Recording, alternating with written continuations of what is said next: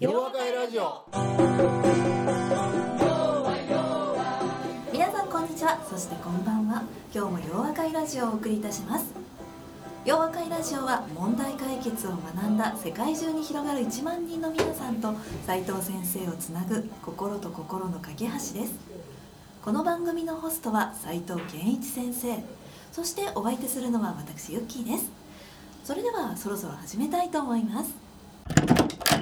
はい皆さんこんにちは。そしてこんばんは。斉藤先生今日もよろしくお願いいたします。よろしくお願いします。斉藤先生2023年になって初めての収録ですね。そうですはい。ね改めまして。はい。あ改めまして今年もよろしくお願いいたし今年もよろますしくお願いいたします。聞いてる皆様もどうぞよろしくお願いいたします。よろしくお願いします。はい。毎年年の初めには先生が今年計画されていらっしゃる新しい取り組みについてお聞きしてるんですけれども今年はその一つがすでに行われたというそことをはい伺っていますのではい。そう。そのうちの一つはは中学生をはい。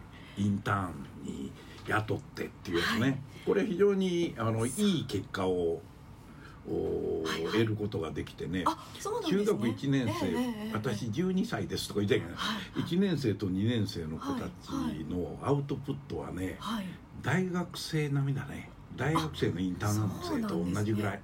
えだからあの最初にやっぱり大事な考え方をしっかり伝えてあげてね、それで子供扱いじゃなくて一人の大人として扱うえわけよね、はいはいええでクライアントの仕事をやってもらったわけだけど、はい。それで横にうちのスタッフとそれから大学生のインターンの子をつけて、はいはい。ちゃんとこうエクセルっていうのはこういうもんやとか言いながらね、はい。それでネットで調べてもらってそれをチャート化していくっていうのをやってもらったえ。でメッセージを常に考えることが大事だと。さあ何言えるここからとかね、はいはいよかったよ。だからもうあ。ここれはね今度春休みもぜひやりたいって言ってんのね、この子たちは、ええええいやお母さんにはね、はい。フォアサイトに入社しますって言ってるらしいです。あなるほど。それはあのうん。将来有望ですね。えーはい。いや賢いもん。あすごいですよね。すごく柔らかいからね、はい。ま、何も知らんじゃん。そもそもビジネスなんてなんかえよく分からへんじゃん。そうですよね。はい。そういう仕組みについても最初にお話ししてあげてね、だからすごく良かったなと思って。柔軟な発想ができ、はい。いやもうむしろねそのあたりのちょっとよよく俗に言われる働かないおじさんよりも働くん中じゃないか。学生みんなこう集めてね、ええなぜか女子中学生ばっかりになるのは なんかこういろんな出るとは思うけど、はい。でもええええ。その子たちに言わせるとね、男の子のレベルが低いっていうのね、まあ。りゃみたいな。でも、はい。俺と同じ考えだねとか言ってね、まあ、よよくねその年代は特にそうですからね。そうやね、はい。そうや女の子の方がよくできるからね、まあそれは最近はずっと最後まで続いてるからね。あー。うんそうやからね。あーっていつ追い越すんですかね？無理でしょ、あそうそうなんですかね。というふうに僕は思ってるね。追い越してくださいっていう感じですかね。はい。はいそれではあの最年少インターンも来たっていうことで先生もますます若返っていきますね。あのねはい。あそうやね。はい、はいはい。もちろん。あでもやっぱり若い人のお話を聞くとねあのリフレッシュっていうかそそうだよね。あのあそういうこと？っていうのがあるじゃないですか。はい。その通りその通り、はい。ね。うんということで私たちも初心に帰って、はいはい。もう一度問題解決の学びっていうものを今年も学んでいきたいなと思っております、私も復習をしていかないとい。けないなと思っますています。それでは先生本日もよろしくお願いいたします,、はい、よろしくお願いしますでは今回のゲストはアンジュブランの下間陽子さんに来ていただきました。今回先生記念すべき150回目です150あ150人目のゲストさん。ですすごい。おめでとうございます。数え間違ってない。はい大丈夫です、ね。はい、はい、ということで。すごいね、はい。という記念すべき。これは記念すべきよ、はい、会なのでわざわざ来ていただきました。はい。福岡からはい、ね、福岡からですよ。斎藤塾の福岡校じゃなくて福岡開催ですかね、福岡校と彼らは呼んでんねんけど、はい福岡校、福岡校のはい。卒塾生ですね。はい卒塾生ですね、ということで福岡から今日はわざわざ来ていただいたということで、そうです。私も福岡出身なのであのすごく嬉しいですね。いいね、はい。福岡はいいとこやな、はい。うん、僕も好きやねはい。嬉しいですね。今度福岡で洋和会やろうと思ってるから。はい。そうですね。もう彼女頼んどいてね、あええの熟成にちゃんとはい。漢字をやってくれるようにちょっと頼まないとはいってね、はい。福岡でやってくれるとはね嬉しかよっていう。はあ、うん、あ、はい。そっか。私ちょっとねあの福岡でラジオをやっていた時からあのその取ってつけたような博多弁はおかしいってよく言われて。ああそうかい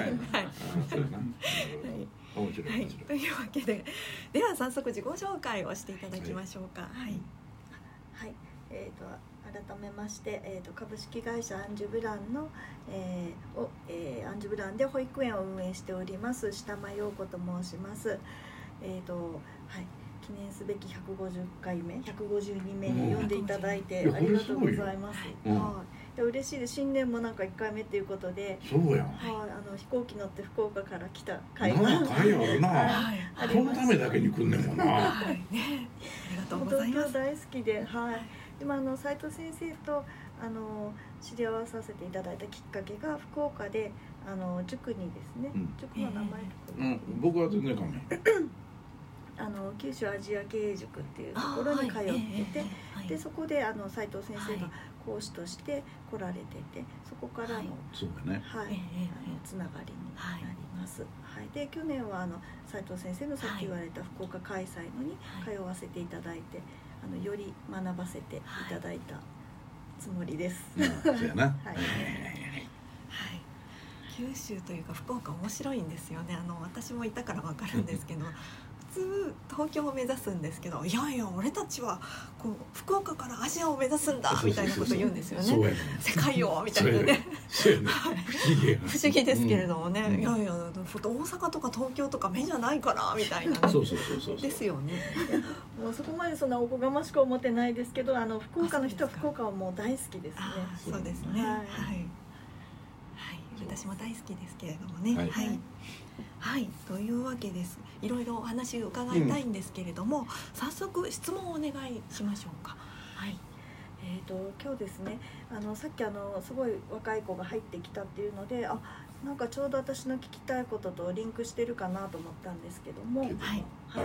あのこの間ですね2週続けてそのさアジア経営塾の絡みであの女子大学に行ってあの話をするっていう機会があったんですね。はい、でちょうど2年生で二十歳の子たちだったんですけど、はいあのねこうあのうん。倍以上やっぱり違うのでどこから話していいのかも分からず話してはきたんですけどずーっと個別で話していくとだんだん分かってはくるんですけどその時教えるテーマがあの働くということについてっていうのをうん社会人から示してくださいって言われたんですけどなんか伝わった気がしないまままあ終わってきたんですけど。うんなんか働きがいってなんだろうって思ってちょうどうちの娘も今度中学校1年生になるんですけど、はい。そろそろやっぱりその辺を意識してるのでで私自身も何のために働いてるんだろうって思う時も時々あったりするのであそうやん。もちろん理念とか思いはあるんですけど、うんもちろんな。なんか働きがいってなんだろうってざっくりとした質問なんですけどいいいいですか？もう。全然はいよう聞いてくれと。はい。はい。いやまあ一生懸命考えてるけどうん何もかやみたいにね。働きがいとは。働きがいだよ。はい。どうする？私もすぐあのもう嫌になりますけれどもねぜひ。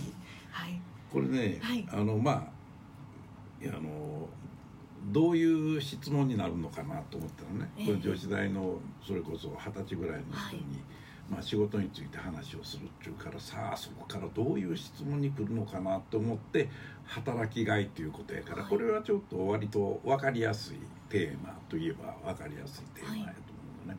でこれはね僕はあの実は日本人これ統計があるんですけど統計的に言うとはいいわゆる日本人の働きがいいわゆる働くことに対する意欲っていうようなものがねはい。非常に欠如してるっていうのが、まあここおそらく数十年なんだろうな。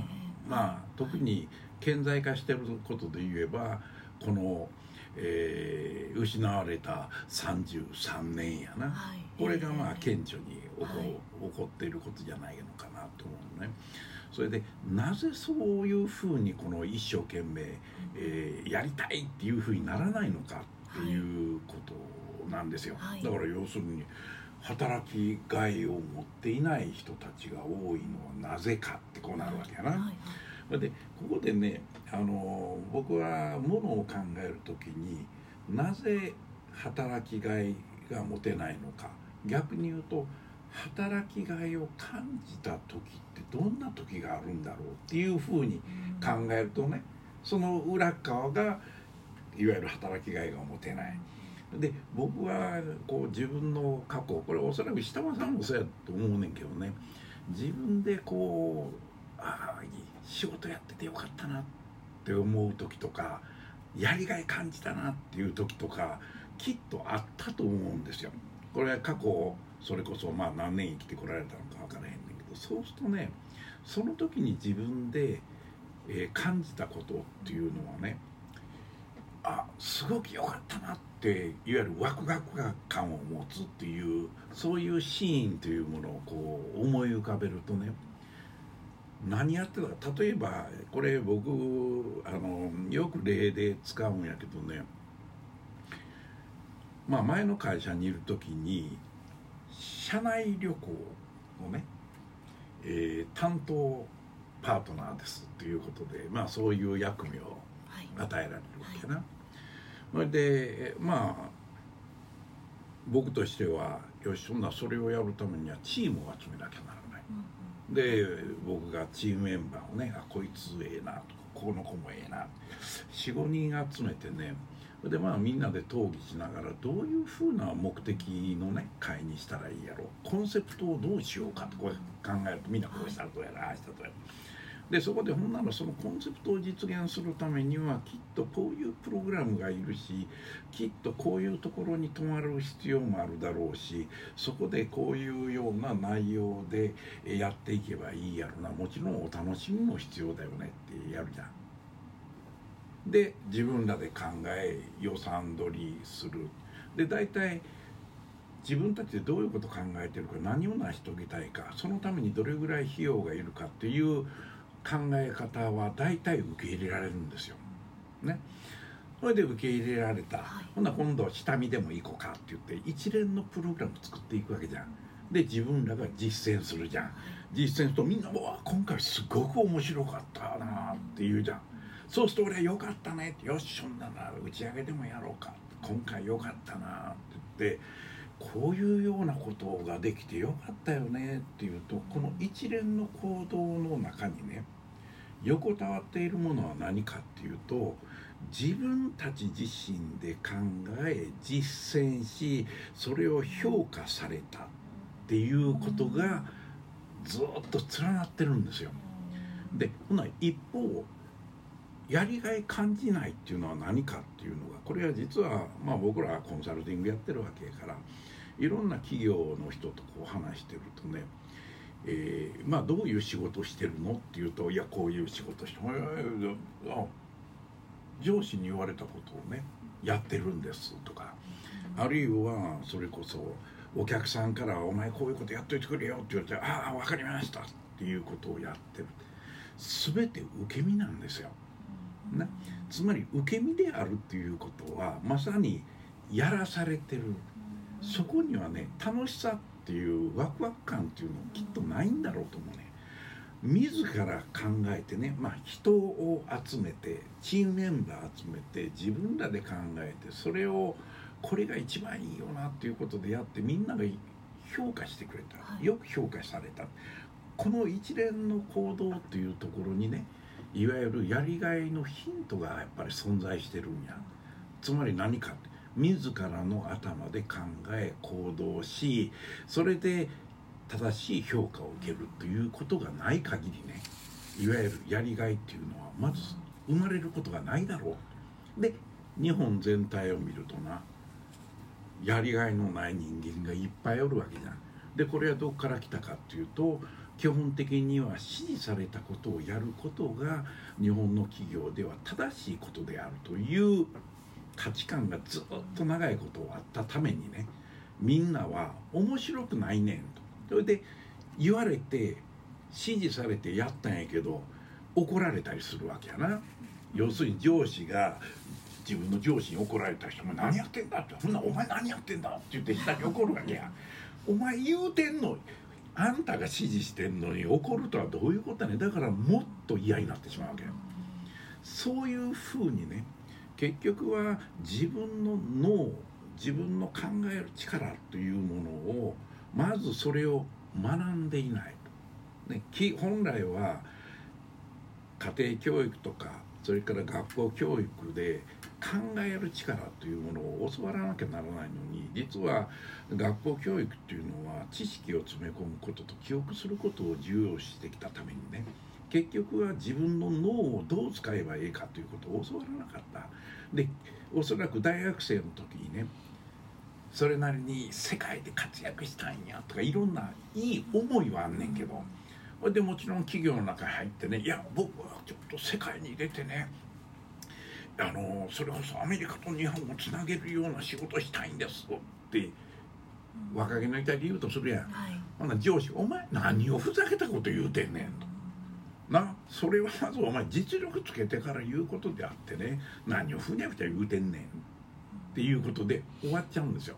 そこで終わるねん。だからその先あれへんか相変わらずお前な俺が言うたことをちゃんとやることが大事やぞこれがねやる気っていうものを奪っていったとすると今後設楽さんの質問に対してね僕らがやるべきことっていうのは自分の頭を使って考えるということをまず学べな学ばなきゃならないと。でよくあるのはね例えば、まあ、そういうこと言うと自分らでこう考えて提案するっていうことをやるところがその提案するのはいいねんけどこれが事実ベースに基づいて論理的にしっかりと、えー、固められたロジックが固まったような提案やったら聞いてる人あそれお前すごいなっていうことでまだ受け入れられる可能性あるけどしっかり学んでなって提案すると「お前なんでそんなことがええねん」って言われてそこでまた終わるわけやだから基本的には自ら考えることは大事やけれどもそれは過去学んできてないことなのでね新たに例えば問題解決という考え方を自分で学ぶと同時にこれは記憶とは全く関係のない世界だから実学の世界だから自分で実践しながらそこで試行錯誤しそれで自分なりのね考え方というものをこう見つけていかないとあかんと。で例えばそこで提案する時も本当にこれがベストかどうかっていうのを言うてくれる人がいると一番いいねんけど周りにいないと自分でまあ失敗するわけなそれ失敗することをまあ問題解決学んでる、まあ、下松さんが学んだわけやから失敗することは恐れる必要はないと。むしろ失敗したらその原因は何やって考えれば次はもっと成功確率の高いことができるそういうことを知ってたらね別に失敗することを恐れなくなるんやけどところがそれ知らんかったらね「お前何やってんねん」ってそこで落ち込んでしもてもう二度と立ち直れない、まあ、そういう状況が起こってしまうのでね。で僕はやっぱり今のこの教育っていうことがいかに間違ったことをやってきてでせっかく企業に入って企業で正しく考え方を教えてあげればいいのに相変わらずやっぱり過去の経験則ということに従うことはね成功確率が高いんやっていうことで新しい考え方を受け入れないっていうことが多いと。だから嫌になっちゃうんやと。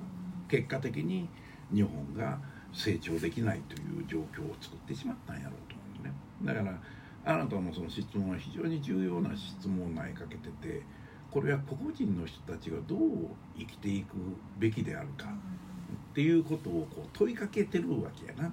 だからやっぱり考え方っていうのはこれは学校では教わってないんでね。もちろん企業ではもっと教えてないから。だからそれはしっかりと学ぶ必要があるということだろうなっていうのね。いやもうはいすごいわかります。なんかはい今のこうその子たち見ててもそうですし会社もそうですよね。でもそこ、うん、もうすでにそこを目指してるからどう言ってあげたらいいのか。だからね、実は僕もねあの、まあ、大学生の僕の母校やな。母校のあの大学は僕に来てしゃべ僕がしゃべるっていうのはあんまり良しとしてないと思うのね。だって学問じゃないことを言うわけやから。なそれで学生が自分たちで「いやささん来て喋ってもらえますか？無料ですけど」って「いやかめへんで」って。そうするとね大体100人ぐらい集まってね喋るじゃん。ものの考え方や問題解決の考え方やるじゃん。興味がある人がおったら今度ねみんなツアーでもしてうちの事務所来たらええやん。まあ15人ぐらい来んだよ。そこでまたみんなの質問に答えたりしてるとねそこであ考えるってこういうことなんや。いやそうなんやね。だからねまさにその時は考えることっていうのはどういうことなのかっていうことをみんなに伝えてるわけよ。ね、だって考えることっていうのはもちろん考えるための材料がいるじゃん。材料は何だ、ね、その材料というものを今までの自分の経験に委ねてる限りは新しい考えが生まれない。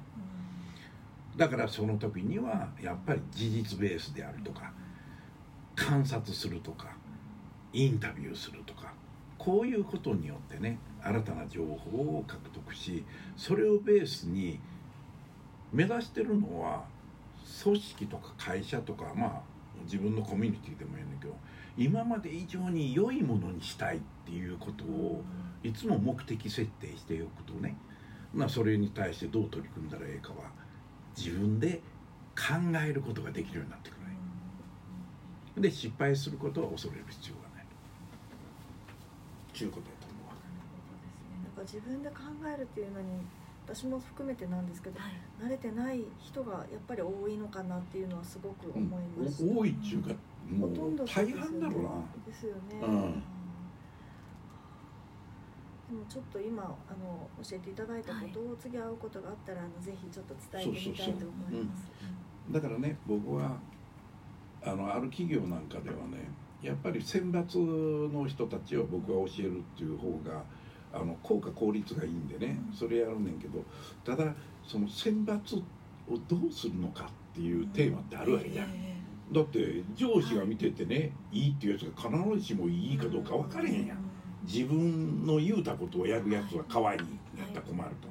それでね片っぽでそういう管理職に選んでもらうのもええけど全社員にね自分ならこの会社をどうしたいのかっていうことを1枚ぐらいでいいからね書かしてみたらどうって言ったらね社長大喜びで一般社員の女性にも書かして普通は選抜にはならない。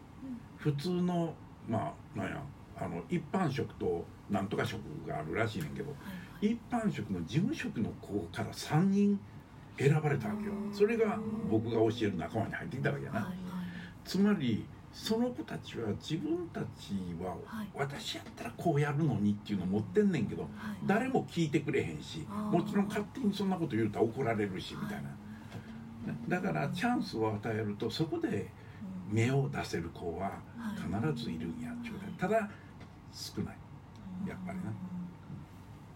ちゅうことやね、はい。そうですね。うん。はい。ありがとうございます。いやいや。はい。い。や娘にも伝えたいと思います。そうはい。娘に伝え。学校ってやっぱりもらってはい。かんなんだろうそれを吸収するだけが当たり前になってるので、はい。だからまさにその中学生のインターンの子たちがね、テーマ与えられただけやから。はい。だからそのテーマを満たすためにさ、はい。自分でねネットで調べてごらんと。でアンケートのやつをまず調べてねそのアンケートであこれは非常に面白いな目的に合致してるなと思ったらそいつをチャート化する。っていうことをこうやっていくわけでな、そうするとその子たちにテーマ与えて任してるわけよ。はい。だから自分で必死になってそれをね取り組むはいまあぜひそういうふうにはい。やってもらうとねあなたの娘も将来有望になるよ。そうですね。ぜひここに入れてください。早くしてね、じゃあ娘さんと新たにはいそういうねね。また話す機会があれば話していただくということではい。はい。働きがいやあのやりがいというところでどう生きていくのかっていうところまでお話になりましたけれども、はい。改めてあの新年にいいテーマでしたね。はい今日はどうもありがとうございましありがとうございました We can make it yoa. I will be with you. 洋和会ラジオそれでは皆さんまた次回お耳にかかりましょうお相手は斉藤圭一先生と私ユッキーでした大きな輪になるいつも通じ合う